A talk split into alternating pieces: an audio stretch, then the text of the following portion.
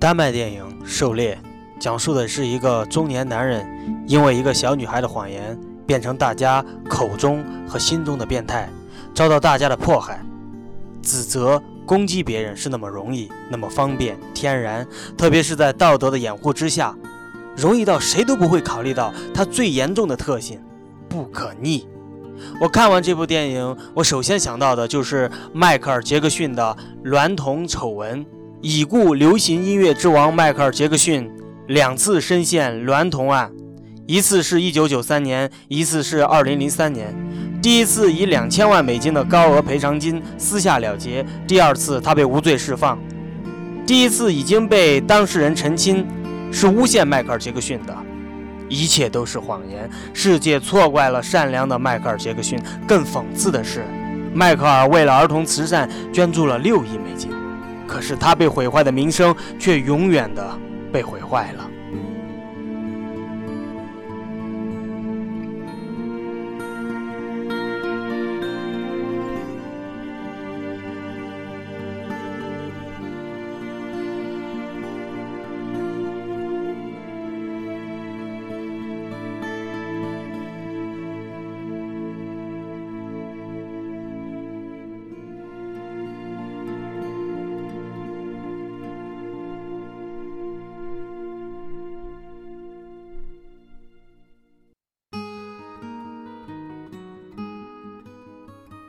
所谓的善与恶，白与黑，多数人是根本分不清的。多数人只知道遵从于羊群效应，遵从于群众的眼睛是雪亮的，遵从于道德绑架，从来不去，也懒得去发现真相，去独立思考，所以才会导致一个又一个无辜的人成为谎言的受害者。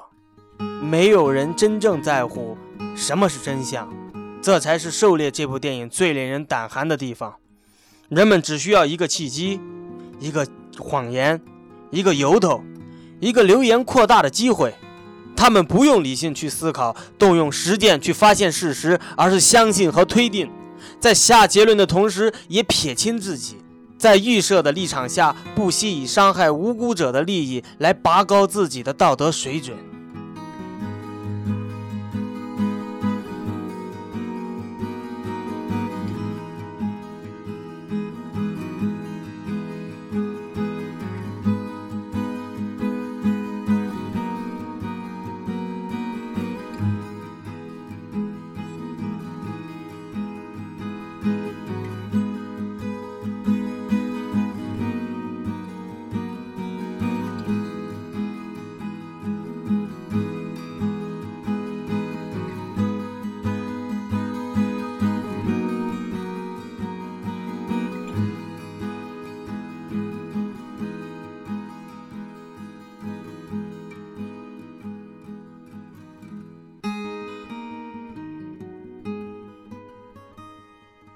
一种被扭曲的思想一旦植入大脑，错就会无止境地继续下去。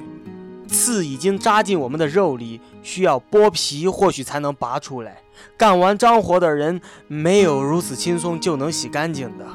相逢一笑绝对没有这么容易。卑劣而说谎诚信的人，总有一天要面对末日审判。有时候群众的眼睛是瞎的，因为。你我都有可能是道德强迫症患者。